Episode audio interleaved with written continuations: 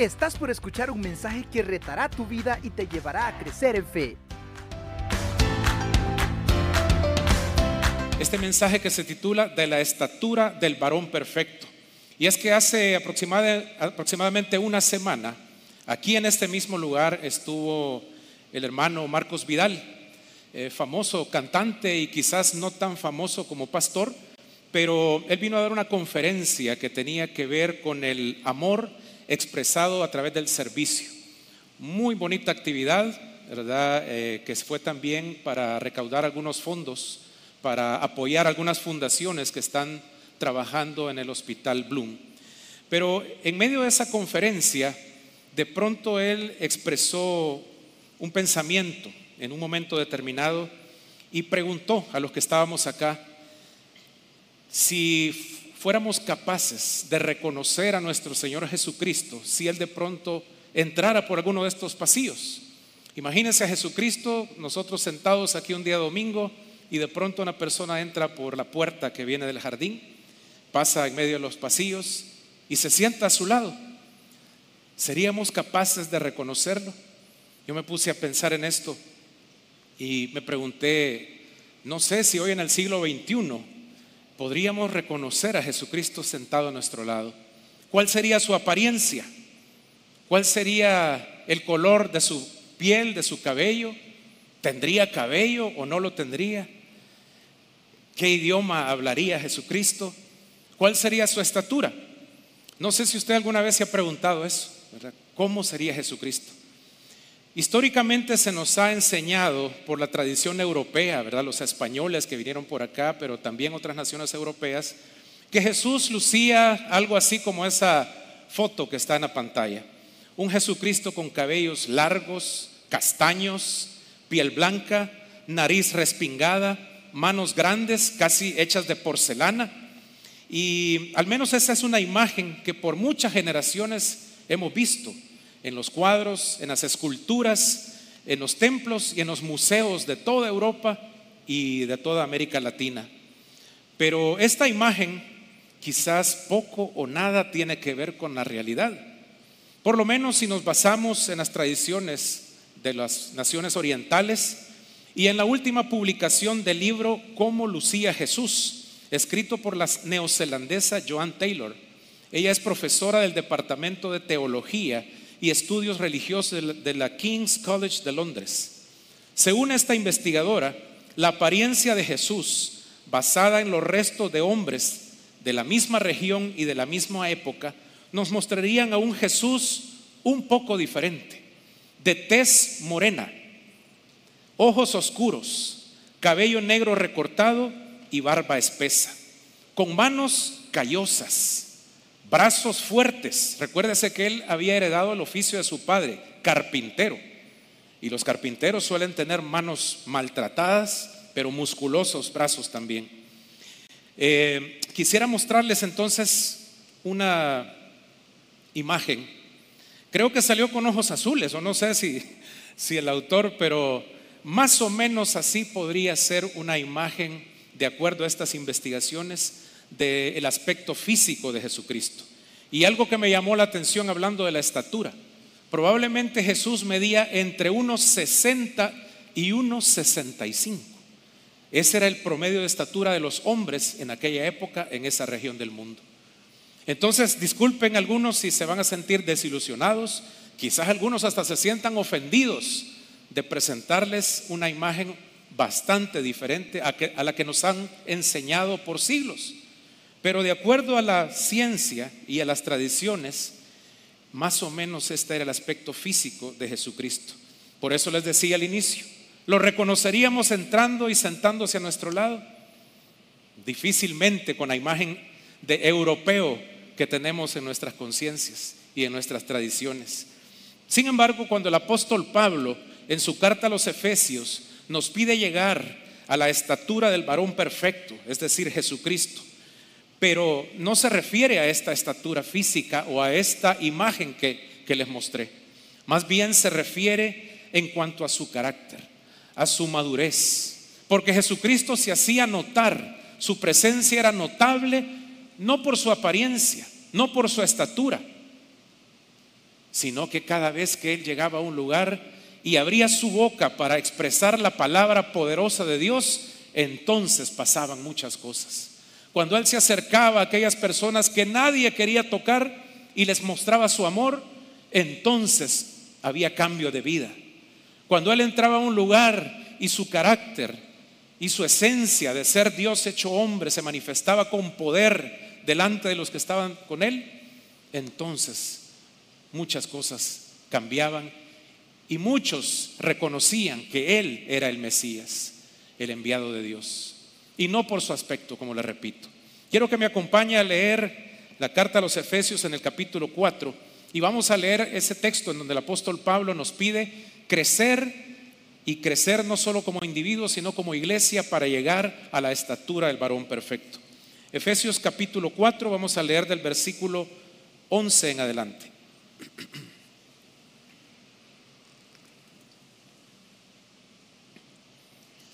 Dice así la palabra del Señor. Gracias por ponerse de pie, hermanos. Y él mismo constituyó a unos apóstoles, a otros profetas, a otros evangelistas y a otros pastores y maestros, a fin de perfeccionar a los santos para la obra del ministerio, para la edificación del cuerpo de Cristo.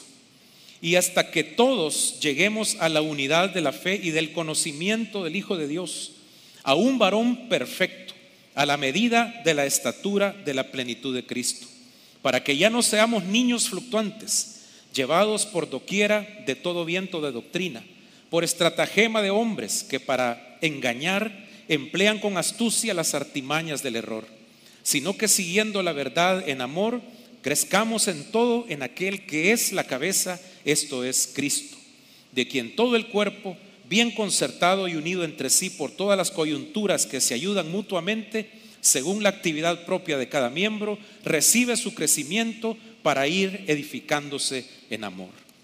Señor, una vez más venimos a tu presencia agradeciendo, Padre, eh, tu palabra y pidiéndote que tu Espíritu Santo nos guíe, nos encamine para que podamos aprender de ella, para que seamos instruidos, para que endereces nuestros pasos, nuestros sentimientos, nuestras emociones y que podamos poner nuestros ojos en Cristo, el autor y consumador de la fe, para imitarlo en su ejemplo de vida, en su carácter y en su madurez. Obra, Señor, en cada uno de los que estamos presentes, en cada uno de los que están sintonizando por medios electrónicos también este mensaje. En Cristo Jesús oramos. Amén. Pueden tomar asiento, hermanos. Gracias. En esta porción que hemos leído en la carta a los Efesios, escrita por el apóstol Pablo, él está expresando de una manera bastante práctica y sencilla aquello que nos va a llevar a crecer de tal manera que podamos ser la, la imagen visible de Jesucristo en este mundo. La iglesia es el reino de los cielos, es el reino de Dios que estamos acá para dar testimonio de Él y para que esa imagen de Jesucristo sea también expuesta en cada uno de nosotros como creyentes, ya sea eh, que estemos sirviendo en una iglesia, que estemos en un lugar en el trabajo, en tu centro de estudios, en tu vecindario, con tu propia familia. Ahí estamos llamados a crecer de tal manera que podamos reflejar a Jesucristo. Y el primer punto que quiero compartir en esta mañana tiene que ver con los instrumentos, las herramientas que Dios va a utilizar para ayudarnos en nuestra edificación, en ese proceso de crecer para llegar a ser de la estatura del varón perfecto. Y aparece en el texto que acabamos de leer una serie de, dones o de títulos, en este caso. Es bien interesante que solo aquí en Efesios los dones aparecen como con títulos o nombres donde se asigna al apóstol, al profeta, al evangelista, al pastor y maestro. En otros listados de dones, en Romanos capítulo 12 y en Primera de Corintios capítulo 12, también aparecen listados mucho más extensos de dones espirituales. Y sin embargo, en este que estamos leyendo, más bien aparece un listado un poquito más concentrado. Se suele conocer a este listado de dones ministeriales, los cuales nos capacitan para ocuparnos en la labor de servirle al cuerpo de Cristo, a la iglesia nos ayudan a crecer y nos preparan para servir eh, con el enfoque correcto, que no es el de ser admirados, aquellos que están o tenemos la responsabilidad de compartir, de enseñar en cualquiera de estas áreas ministeriales, no es para ser admirados, sino para servir, para edificar. Y ahí están estos ministerios. ¿Vigentes todos ellos en la iglesia? Sí, hermanos. Vigentes todos ellos al día de hoy en la iglesia. ¿Cómo es que hay apóstoles? Pues sí los hay. El apóstol del Nuevo Testamento es aquel hombre, aquella mujer, aquel eh, ministerio que está abriendo brecha, que está predicando en lugares donde no hay palabra de Dios, donde el Evangelio, donde la Biblia no está traducida al idioma de las personas. Estas personas, estos hombres, estas mujeres están yendo a lugares, a etnias que no conocen la palabra y están ejerciendo un ministerio apostólico. Personas que también con nuevas eh, creaciones, con ideas renovadas, con el uso incluso de tecnologías, están entrando a áreas ya no solamente geográficas, sino del ciberespacio para predicarle a grupos de personas que nunca han escuchado el Evangelio y que quizás físicamente están en regiones que nosotros pensamos que son cristianas. Pero el ministerio apostólico y los apóstoles en ese sentido siguen siendo aquellos pioneros que llevan el Evangelio y que tienen los dones para llevarlo a cabo y que están dentro de la iglesia. De hecho, nosotros como congregación estamos apoyando la traducción de la Biblia. Hace que dos semanas se estuvo hablando de ese tema acá. Eso es un ministerio apostólico. Eso es llevar el Evangelio, llevar la palabra de Dios a personas, a naciones, a etnias y a grupos sociales que normalmente no tienen acceso a la palabra.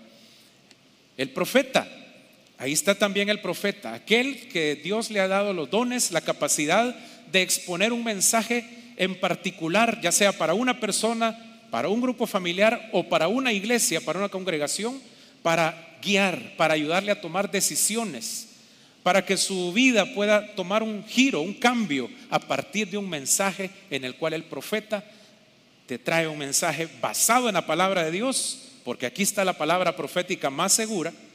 No hay nada nuevo que agregar, no hay nada nuevo que inventar o añadir, pero sí el profeta tiene ese don de parte de Dios para iluminar los ojos de los que buscamos un consejo, de los que necesitamos una dirección de la iglesia que quiera saber qué rumbo debe seguir, el ministerio y, y, los dones que tienen que ver con el profeta, con la profecía, tiene de parte de Dios esa capacidad de revelar ese consejo.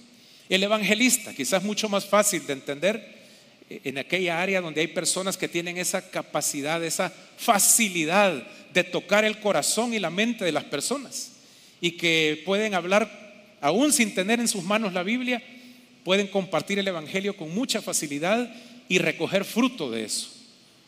Tienen ese, don especial de parte de Dios. Y por último se menciona a los pastores y maestros.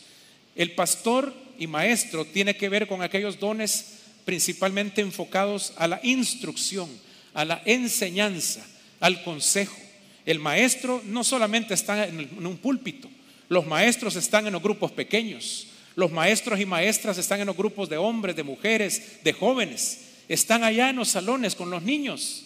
Ahí hay muchos maestros que tienen esos dones para poder orientar adecuadamente e instruir en la palabra de Dios a los niños, a los jóvenes y a los adultos. Pero también está el pastor, que al mismo tiempo es un maestro, porque todo pastor debe ser capaz de instruir en la palabra de Dios, pero también se interesa por la persona, por sus necesidades, quiere estar con la gente. Bueno, nuestro pastor Germán obviamente tiene esa área de, el pastorado en cuanto a enfocarse en compartir con la gente, en querer interesarse por las personas y no solamente por instruir. Y eso es parte del área de acción de este ministerio y de estos dones. Entonces nos damos cuenta que este, este grupo de, dones ministeriales es en realidad un ministerio quíntuple en el cual todos los que estamos sirviendo en la iglesia debemos participar de acuerdo a nuestros dones. Ahí entonces eh, el, don no solamente le es dado al individuo, a la persona, como así parece ser en Primera los Corintios y en Romanos 12, sino que le es dado a la iglesia como cuerpo, para que todos podamos crecer, para que podamos madurar y podamos llegar entonces a la estatura de Jesucristo. Los dones que acabamos de leer deben estar presentes en todo líder, en todo encargado de grupo, en todo pastor, en toda persona que se ocupa por instruir a otros y encaminarlos en la palabra. Y como le repito, no solamente en un púlpito, sino también en los grupos pequeños, en los salones de clase, en el Instituto de Formación para la Vida y con los niños principalmente. Los diferentes dones o talentos que Dios nos ha dado son para servir. Ese es el enfoque que Dios nos ha dado. Dice el versículo 7, no, lo, creo que no lo leímos, pero en ese mismo texto de Efesios 4, 7 dice, pero a cada uno de nosotros fue dada la gracia conforme a la medida del don de Cristo. Es decir, cada uno de nosotros hemos recibido al menos un don, una gracia del Señor, para que entonces podamos cumplir su voluntad, que es servir, servir a las necesidades de la iglesia y alcanzar entonces así los propósitos de Dios. Primero a los Corintios 12, le voy a pedir que, que leamos también. Algunos versículos vamos a leer aquí. Primero a los Corintios 12, 4. Aquí aparecen también un listado más extenso de dones. Y dice, ahora bien, hay diversidad de dones, pero el Espíritu es el mismo. Y hay diversidad de ministerios, pero el Señor es el mismo. Y hay diversidad de operaciones, pero Dios, que hace todas las cosas en todos, es el mismo pero a cada uno les da la manifestación del Espíritu para provecho. Y aquí hay algo interesante, es para provecho de la iglesia, para provecho de los demás. Por supuesto, el que va a participar compartiendo la palabra y poniendo sus dones al servicio, también va a crecer. No hay nada más retador y más edificante que cuando te dicen, prepara un mensaje que vas a compartir. El que más aprende es el que le toca compartir porque nos toca meditar, orar, estudiar, repasar y aplicar a nuestra propia vida para luego compartirlo.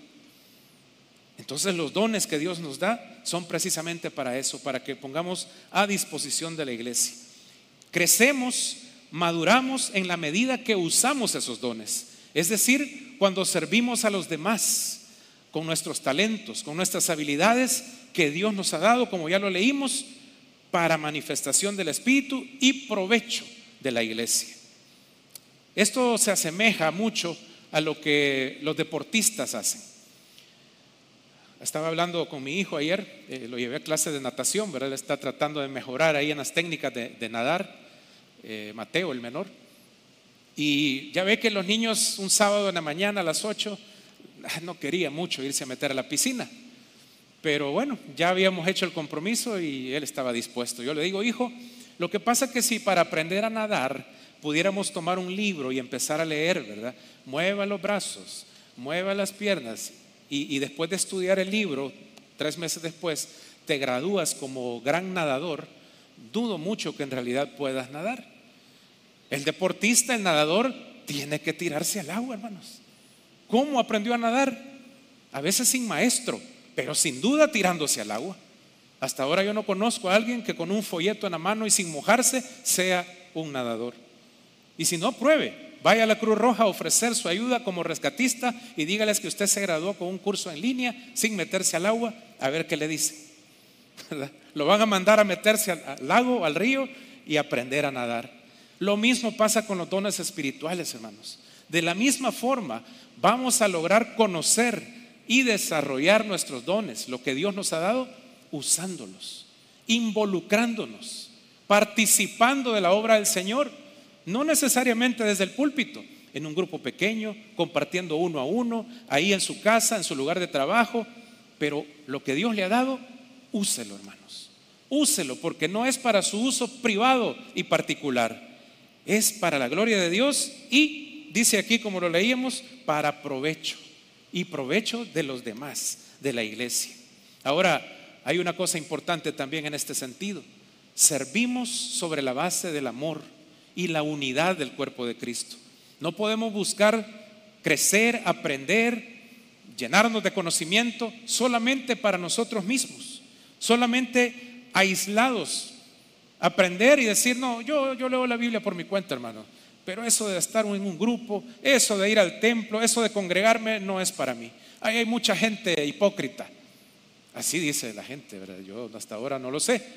Pero la gente dice, no, aquí estoy bien, yo solito. El Señor me ha dado dones y yo estudio la Biblia solo, escucho programas, veo en línea a algunos pastores y con eso estoy bien nutrido. ¿Sabe qué pasa con el deportista que está comiendo, está consumiendo, eh, ingiriendo calorías, preparándose, pero no participa de ninguna competencia? No se pone a prueba con los demás, simplemente va a empezar a subir de peso. Nunca va a saber de lo que es capaz si no se pone en una pista a correr. Y le pasa a mucha gente que solitos están ahí queriendo hacer algo y cuando van y participan de una competencia se dan cuenta que su nivel, la verdad, deja mucho que desear. Lo mismo pasa ministerialmente hablando. Si usted no se ha dado cuenta de los dones que Dios le ha dado, y si los conoce pero solo los guarda para sí mismo, para provecho propio, para hacer negocios para sí, para sacarle utilidades de otro tipo, se está poniendo pesado, se está poniendo lento, fuera de forma espiritualmente hablando.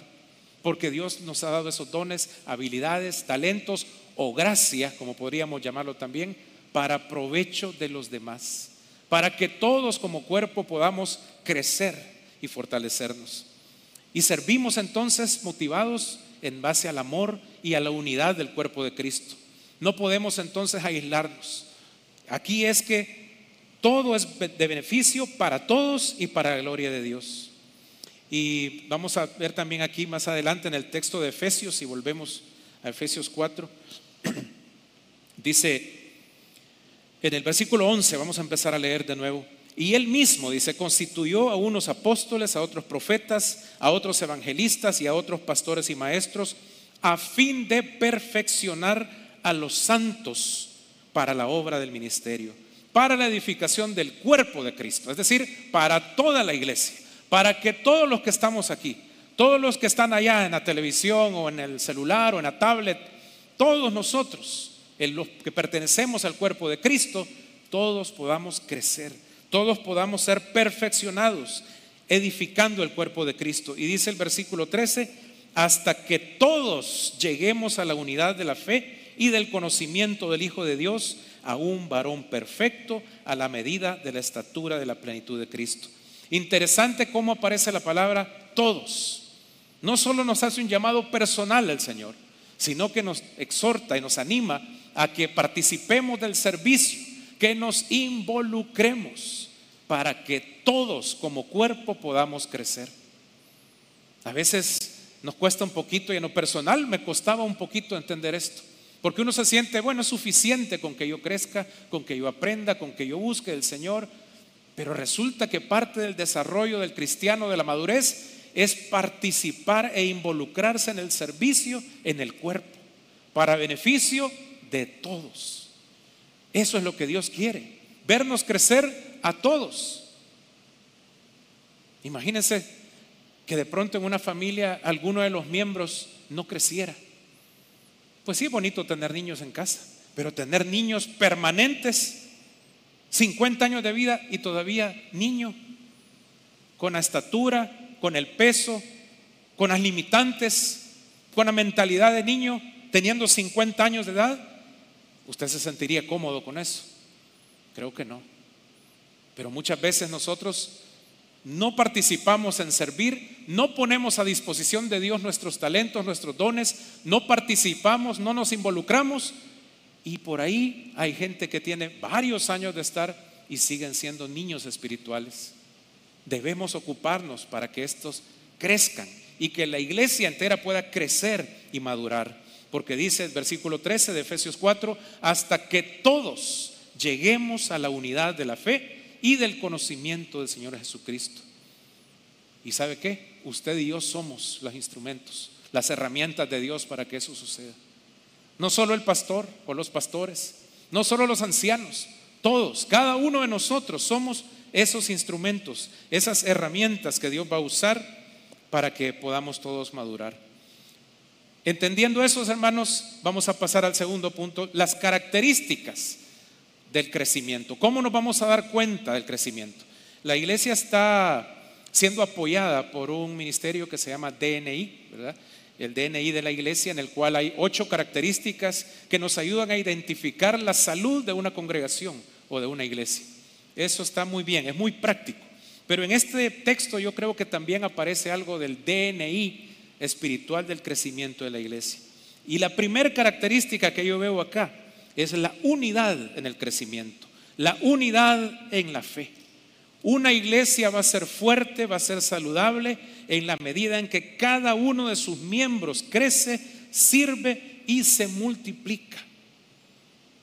Cada vez que nosotros estamos madurando, usamos nuestros dones, ponemos al servicio de los demás los talentos y las habilidades que Dios nos ha dado, entonces estamos haciendo que el DNI de la iglesia funcione de la manera correcta. Y de manera natural se va a multiplicar y va a crecer. Eso es lo que pasa naturalmente con una iglesia saludable. Pero para eso, la primera característica debe estar bien clara en nuestro corazón y en nuestra mente. Unidad en el crecimiento, unidad en la fe. Eso va a ser una iglesia madura y va a ser de miembros de la iglesia maduros también. La segunda característica de una iglesia que está creciendo y de cristianos que estamos madurando es que deja de ser niño en la fe. Ya no somos niños en la fe. ¿Qué es un niño en la fe? Alguien fluctuante, alguien cambiante, alguien inmaduro, alguien que hoy sí, mañana quizás y pasado mañana quién sabe. Hoy no tengo ganas, no me siento como para ir a la iglesia, no, no tengo ganas de leer, se me han quitado las ganas de orar. Y esto lleva como dos años ya, ¿verdad? Eso no puede ser. Ahora creo, pero mañana no creo y dentro de cinco días que estoy pasando una prueba vuelvo a creer. Eso no puede ser. No puede ser. Un niño en la fe, una persona inmadura es fluctuante, está cambiando de parecer, está arrastrada por las circunstancias y por los sentimientos y no por los principios y los mandamientos de Dios. Dice Santiago 1, 6 y 7 hablando de, la fe, pero que también perfectamente eh, habla de, de la madurez. Dice, pida con fe, no dudando nada, porque el que duda es semejante a la onda del mar, que es arrastrada por el viento y echada de una parte a otra. Y oiga esto, no piense pues quien tal haga que recibirá cosa alguna del Señor. Tremendo, porque el que es un niño en la fe, el que no está madurando y se vuelve inconstante y se vuelve duditativo, cambiante, ¿cómo va a orar con fe? ¿Cómo si está lleno de dudas y temores? ¿Cómo si tiene sus ojos puestos en las circunstancias o en sí mismo y no en Cristo, el Dios Todopoderoso? Y dice, si no ora con fe, no piense que va a recibir cosa alguna. Nos mete en un círculo vicioso de tropiezos, de inmadurez, del niño que se cae, se tropieza y nunca aprende. Y es muy peligroso caer en ese círculo. Pero resulta que en ese proceso de crecimiento, estos niños espirituales comienzan a querer dar pasos, comienzan a servir, comienzan a involucrarse, a asistir a un grupo pequeño para aprender, se reúnen con alguien para orar. Eso está bien, son pasos para avanzar hacia la madurez, pero resulta que el enemigo también se va a involucrar en hacer tropezar a la iglesia y hacernos tropezar a nosotros como creyentes. Y tristemente, una de las cosas que pasan dentro de la iglesia es que a veces personas inescrupulosas enseñan para sus propios propósitos, engañan, distorsionan y se aprovechan de la necesidad o de la ignorancia de las personas. Predican, como decía Pablo, por ego, por sacar provecho para sí mismos, por poner en mal a otros o, por el simple hecho de tener seguidores. Y por eso hay tantas sectas ahora. Y por eso a veces tienen tanto éxito. Y hemos visto en las noticias cómo líderes de estas sectas incluso están en la cárcel pagando por delitos que han cometido, por estafas que han realizado y todavía así hay miles de gente siguiéndolos. Es terrible, porque es gente que son niños y muchos ni siquiera han creído en Jesucristo aunque asisten a un templo. Pero son cambiantes, fluctuantes, inmaduros. Y Satanás ocupa este tipo de falsos líderes para arrastrarlos hacia sus propios intereses. Es triste también a veces escuchar algunos siervos y siervas de Dios que conocen la palabra, pero que se desenfocan en el uso de los dones y empiezan a sacar provecho, pero para sí mismos. Y empiezan a cobrar y empiezan a buscar fama y fortuna. Y es triste porque lo he escuchado y lo he visto personalmente. Una, una persona que llegaba a orar a la casa de un conocido y después uno pregunta, ¿ya no siguió viniendo la hermana para orar por sus enfermedades? No, es que ya no le dimos ofrenda, entonces ya no vino. Ah, ¿Y cuánto te cobraron por la oración? Y uno dice, ¿cómo? ¿Te cobraron por venir a orar? Sí, cobra. Porque la hermana tiene dones, pero cobra para venir a ejercerlos. Y hay gente así.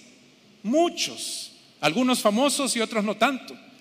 Pero esos también son de tropiezo para la iglesia el día de hoy y debemos estar atentos y no dejarnos arrastrar. Otros hablan vanas filosofías centradas en el hombre. Humanismo, autosuperación, búsqueda de riquezas, religiones orientales y a saber cuántas cosas más van a venir en el futuro.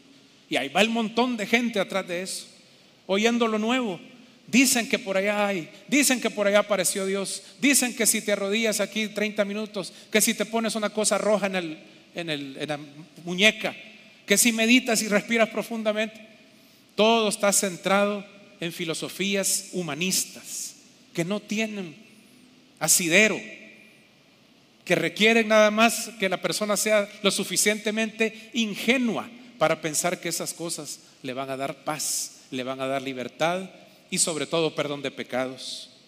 Otros basados en ídolos hechos por el hombre, diositos hechos a la medida, a conveniencia, para que los incautos los sigan.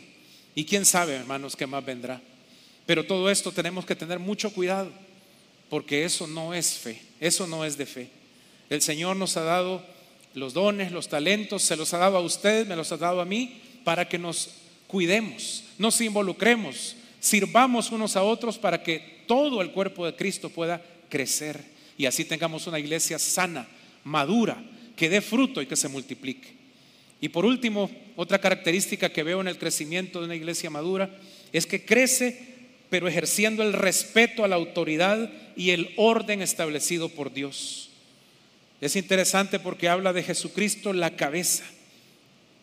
Sigo no dice el versículo 15, que siguiendo la verdad en amor, crezcamos en todo en aquel que es la cabeza, Cristo, de quien todo el cuerpo bien concertado y unido entre sí por todas las coyunturas que se ayudan mutuamente, según la actividad propia de cada miembro, recibe su crecimiento para ir edificándose en amor.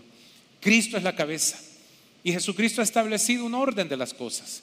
Y si una iglesia y si nosotros como miembros de ella vamos a crecer y vamos a madurar, vamos a reconocer la autoridad de Dios. Vamos a reconocer la autoridad de nuestros pastores, de nuestros ancianos.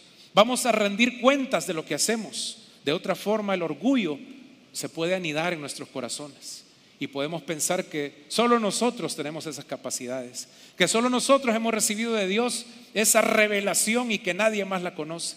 Y no es así. El empezar a, comportarnos de esa manera, de expresarnos de esa manera, solamente nos va a arrastrar hacia el egoísmo. Cada parte, cada persona o ministerio debe estar unido, tejido unos con otros como las coyunturas de nuestro cuerpo, para que todo el cuerpo, toda la iglesia funcione y madure. Imagínese usted su cuerpo, que no le funcionaran las coyunturas. El amor hace de cuenta como las coyunturas, lo que une las coyunturas con los músculos y con los huesos. Intente usted hacer algo sin usar todas las, coyunturas de su cuerpo. A ver, ¿cómo comería? Algo sencillo. Con, los brazos, estire los brazos así, sin doblar nada, rásquese la espalda. A ver, qué rico que le rasquen la espalda, a mí me gusta. ¿eh? Y qué bueno que tengo coyunturas para para rascarme, pero hay lugares donde no alcanzo y tengo que pedir ayuda. Ahora imagínense que todos no nos funcionaran las coyunturas. Sería una iglesia robótica, una iglesia como Frankenstein. Sería una iglesia deformada. Cuando no es la motivación el amor, el involucrarse con los demás, hemos perdido la flexibilidad de las coyunturas. No funcionan en la iglesia y se vuelve una iglesia paralizada, que no crece, que se muere y que el mundo hace mofa, hace mofa de nosotros. Pero debemos ejercitarnos en el amor sirviendo, aportando lo que Dios nos ha dado, poniendo a disposición ahí donde usted se siente útil, en aquello que le gusta, ahí seguramente es donde Dios le quiere involucrado sirviendo. Para terminar, hermanos, ¿cuáles son los frutos de una iglesia y de una vida madura? ¿Cuáles son los frutos de esa madurez? Dice el versículo 16 que acabamos de leer, de quien todo el cuerpo bien concertado y unido entre sí por todas las coyunturas que se ayudan mutuamente según la actividad propia de cada miembro, recibe su crecimiento para ir edificándose en amor. El primer fruto que vamos a ver sin duda alguna es el crecimiento en la fe y en las obras de cada miembro de la iglesia. Cada persona en particular y como iglesia en, cuerpo en general va a manifestar ese crecimiento a través de la fe y a través de las obras, de lo que estamos haciendo. Y entonces vamos a ver fruto en lo que nos involucremos. Si nos ponemos a, servir para compartir la palabra con un grupo de niños y comenzamos a instruirlos y lo hacemos con fe y en amor, vamos a empezar a ver fruto en la vida de esos niños. Si usted comienza a reunirse con un grupo de mujeres o de hombres para orar, para compartir con ellos sus cargas, para interceder, para mostrarles la palabra de Dios, seguramente va a tener fruto y va a haber transformación en la vida de esos hombres, de esas mujeres. Y el siguiente paso es que ellos también pongan a disposición los dones que seguramente también Dios les ha dado para que se involucren y sirvan a los demás en amor y con disposición. Así que esa fe, esas obras que son visibles y que nos permiten influir en, en, nuestras áreas de acción, en nuestros círculos, trabajo, familia, compañeros de estudio, compañeros de trabajo, ahí es el primer fruto que vamos a ver manifestado. El segundo fruto tiene que ver con la disposición a servir y a sacrificarse, a entregar sus dones para los demás.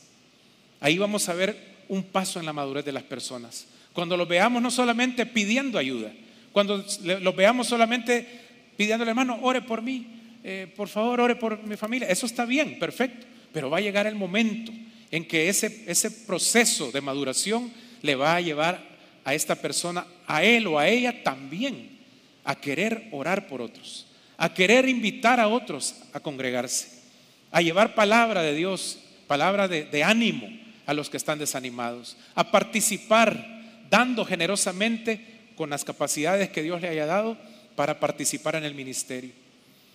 Fue muy bonito en esa conferencia en la que estuvo el pastor eh, Vidal, como muchos grupos de personas y de varias congregaciones en el país están involucrados dando para las necesidades de un hospital, del Hospital Bloom para niños. Y mucho de eso no tiene que ver con religión, tiene que ver con el sufrimiento, con identificarse con el dolor que pasan los padres y sus niños que están siendo atendidos en ese hospital, con darse cuenta que no hay los recursos, que no hay respiradores artificiales. Escuchamos el testimonio del pastor de jóvenes de Iglesia Nazaret, muy impactante. Como él tenía en ese momento, creo que dijo, 34 días de dormir en el hospital. Ha hecho el hospital su casa para acompañar a su hija que está en recuperación. Y estando ahí se pudo dar cuenta de la gran necesidad que hay de muchos niños, sobre todo de familias de bajos recursos, que vienen del interior del país y que no tienen nada. Y qué bueno que eso le movió a él y movió a, varios en diferentes iglesias para apoyar. Si usted dice, bueno, yo quizás no puedo hablar en público, quizás Dios no me ha dado el don de enseñar, pero tiene usted algo en su bolsillo, en su mano, en su cuenta para dar con generosidad, también eso es de Dios. También eso es un don de Dios. Y usted madura cuando pone también y se sacrifica por otros, aportando lo que está en su mano lo que está en su cuenta bancaria, porque otros necesitan. Otro fruto de la madurez tiene que ver con ese deseo continuo de aprender y conocer más de Dios. Sin duda alguna, cuando comenzamos como creyentes, tomamos la leche espiritual no, adulterada, que es la palabra de Dios, pero así, a nivel de lechita, de leer proverbios, de leer algunos salmos, de tratar de entender lo básico en cuanto a la salvación. Pero no nos podemos quedar ahí. Tenemos que seguir creciendo. Para eso hay ministerios también en los cuales somos instruidos en la palabra en temas específicos y en áreas que nos van a permitir mayor conocimiento de Dios. Porque de eso se trata, que nosotros podamos recibir crecimiento a través de conocer más a nuestro Señor Jesucristo. Y Él se nos ha revelado a través de su palabra. Por lo tanto, si queremos madurar en la vida, si queremos ser una iglesia madura que crece y que se multiplica, tenemos que involucrarnos e interesarnos en aprender de la palabra de Dios. Y para eso están los ministerios, y para eso están los pastores, para eso están los profetas, para eso están los maestros. Y si usted tiene esos dones, lo invitamos a prepararse para que también los ponga a disposición de la iglesia.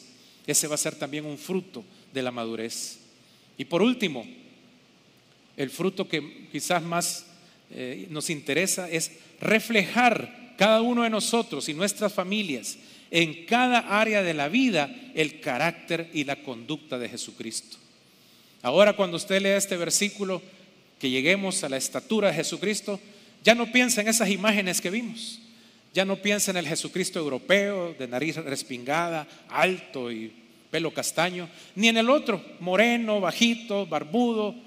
No, piense en el carácter, piense en la disposición, piense en el amor de Jesucristo que siendo igual a Dios, no se aferró a eso, sino que se despojó a sí mismo para venir por amor a estar con nosotros, para morir y ser una muerte de cruz. Todo lo hizo para nuestro ejemplo, para nuestra salvación. Y nuestra vida, a medida que vamos a madurar, tiene que ver con reflejar en cada área ese carácter de Jesús. Que cuando usted entre a un lugar digan, ahí viene un hombre de Dios, ahí viene una mujer de Dios, ahí viene un matrimonio que es diferente. Sabemos de divorcios, de separaciones, de peleas, de la desilusión que hay en muchos jóvenes que no quieren formar un matrimonio por sus fracasos o por el fracaso de sus padres. Pero que cuando usted llegue con su familia digan, estos son diferentes. Que reconozcan en nosotros el carácter de Jesús en nuestro estilo de vida, en nuestra familia y en nuestros matrimonios. Como conclusión, hermanos, esta mañana, llegar a la estatura del varón perfecto no es nada fácil. Y no lo vamos a lograr en la totalidad en esta carne, en este cuerpo. Pero una cosa sí podemos hacer, anhelar crecer cada día, no detenernos, avanzar todos los días. Va a haber días donde vamos a avanzar rápido, va a haber días donde solo lo vamos a aguantar, quizás va a haber días donde vamos a retroceder, pero tenemos que volver a retomar la marcha, seguir creciendo en el conocimiento de nuestro Señor, seguir creciendo en el involucrarnos a servir, seguir creciendo en el compartir con los demás y en el de dar testimonio del carácter de Cristo en nuestro estilo de vida. Dice Proverbios 4.8, si lo tiene a la mano, lo que debería ser nuestro, nuestro, nuestro anhelo para buscar la madurez.